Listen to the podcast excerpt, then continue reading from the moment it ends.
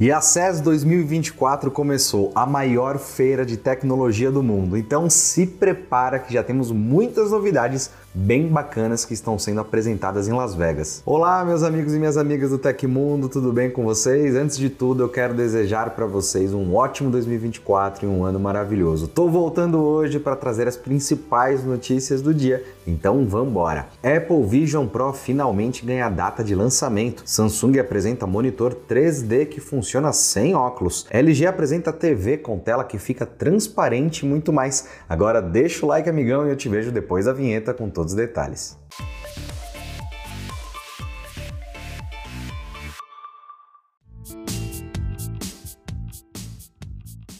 O Apple Vision Pro será lançado em 2 de fevereiro de 2024, anunciou a Apple na segunda-feira. A pré-venda do novo óculos de realidade mista da maçã começa em 19 de janeiro deste ano, de acordo com o comunicado. Finalmente chegou a hora de conhecer o novo dispositivo da Apple. Apresentado em junho de 2023, o óculos promete funcionar quase como um computador, servindo não só para consumo de conteúdo, mas também para produtividade. Por dentro, o óculos oferece dois displays com resolução resolução 4K e suporta exibição de imagens em realidade aumentada e realidade virtual. Tudo isso acontece com o processamento do CPU Apple M2, acompanhado pelo novo chip R1 dedicado para cálculo das informações de sensores câmeras e microfones. Nas demonstrações exibidas em junho, o dispositivo foi mostrado em apps como FaceTime e fotos, mas também servia para captar imagens tridimensionais. No anúncio desta segunda, a Apple mencionou que o Apple Vision Pro estará disponível para pré-venda nas Apple Stores dos Estados Unidos e na loja online a partir de 19 de janeiro, sendo entregue a partir de 2 de fevereiro. E nesse primeiro momento, o Apple Vision Pro será vendido só por 3.500 dólares, que é cerca de 17 mil reais sem impostos. Por enquanto, não há previsão para o lançamento do dispositivo em outras regiões, tampouco aqui no Brasil.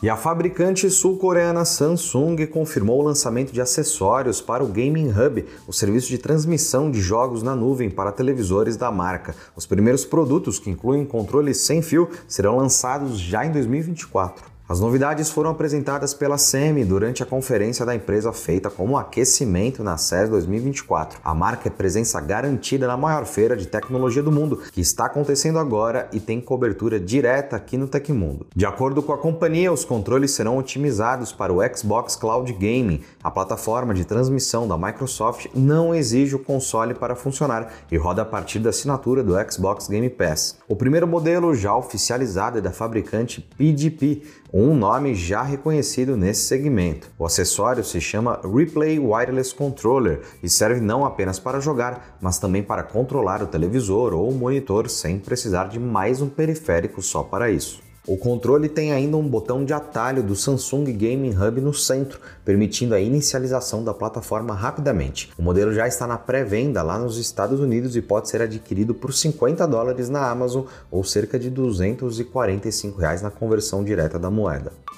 Se você baixou o celular seguro, não teste o bloqueio do aparelho em casa. Usuários curiosos com a ferramenta enfrentam dificuldades para reabilitar o dispositivo após experimentar a trava do aplicativo. Lançado em dezembro de 23, o celular seguro é uma solução do Ministério da Justiça para facilitar o bloqueio dos celulares remotamente. A ferramenta é eficiente não só para evitar que dados de usuários sejam acessados pelo bandido, como também evita que os apps de banco sejam invadidos. Além da Anatel, vários bancos brasileiros participam da iniciativa. Contudo, seja por curiosidade ou engano, brasileiros estão testando a ferramenta em casa e não conseguem desbloquear o aparelho depois. Nas redes sociais, consumidores se queixam de ter travado o celular sem querer e não sabem o caminho para reativá-lo. Ao pessoal do Tecnoblog, o ministro da Justiça em exercício, Ricardo Capelli, ressaltou que não é para testar o aplicativo.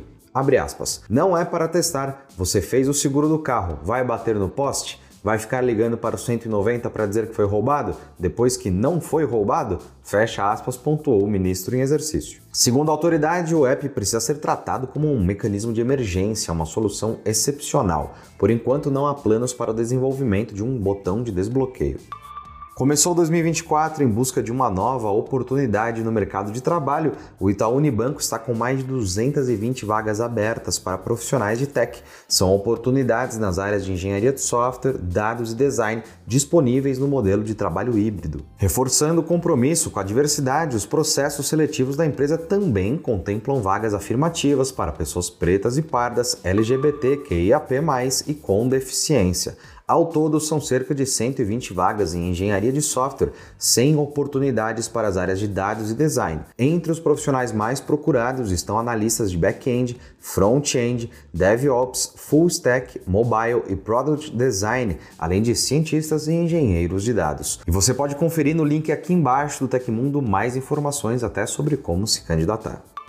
E a Samsung apresentou na CES um novo conceito de monitor. Trata-se de uma tela que reproduz conteúdos 3D sem exigência de óculos especiais para que o efeito seja visto pelo espectador. Será que agora vai o efeito 3D que não está dando muito certo faz uns anos? O produto em questão é um monitor capaz de transitar entre vídeos ou jogos 2D e 3D de forma dinâmica. Ele permite até mesmo o consumo de conteúdos de realidade virtual, tudo sem a necessidade de um headset. O site Digital Trends, que teve acesso a um teste, publicou publicou um vídeo com algumas imagens e as primeiras impressões. No geral, a sensação é de que essa tecnologia finalmente pode decolar, já que o efeito reproduzido é bastante fiel e fluido. Monitores 3D que aceitam qualquer tipo de óculos de conversão de conteúdo ou dispensam esse acessório não são exatamente novidade na indústria. A última grande onda dos conteúdos em terceira dimensão para computadores e televisores aconteceu no começo da década de 2010.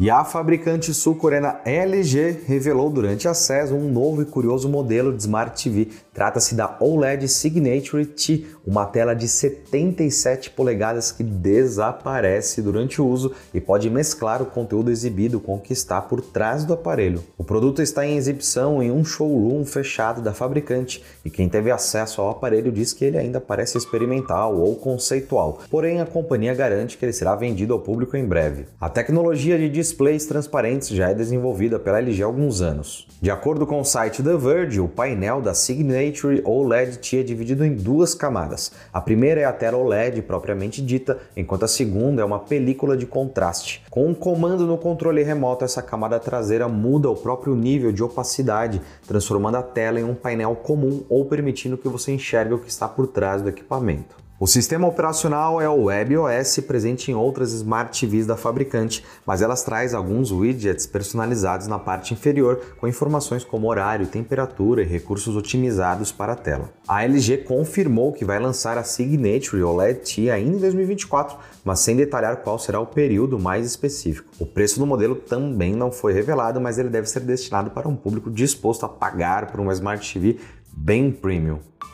E aconteceu na história da tecnologia. No dia 8 de janeiro de 94, o cosmonauta russo Valery Polyakov parte para a Estação Espacial Mir. Ele ficou na estação até o dia 22 de março de 1995, totalizando um recorde de 437 dias no espaço. E se você gostou do nosso programa, pode ajudar muito a gente mandando um valeu demais aí embaixo. Todos os links estão no comentário e descrição e essas foram as notícias do Hoje no Tecmundo dessa segunda-feira. O programa vai ao ar de segunda a sexta, sempre no fim do dia. Aqui quem fala é o Felipe Paião e amanhã tem mais. Você pode me encontrar no Twitter pelo arroba Felipe Paião. A gente se vê amanhã. Um grande abraço e tchau, tchau. Dando um recorde de 437 dias no espaço. E se você gostou do nosso programa, pode ajudar muito a gente mandando um valeu demais aí embaixo. Todos os links estão no comentário e descrição e essas foram as notícias do Hoje no Tecmundo dessa segunda-feira. O programa vai ao ar de segunda a sexta, sempre no fim do dia. Aqui quem fala é o Felipe Paião e amanhã tem mais. Você pode me encontrar no Twitter pelo arroba Felipe Paião. A gente se vê amanhã. Um grande abraço e tchau, tchau.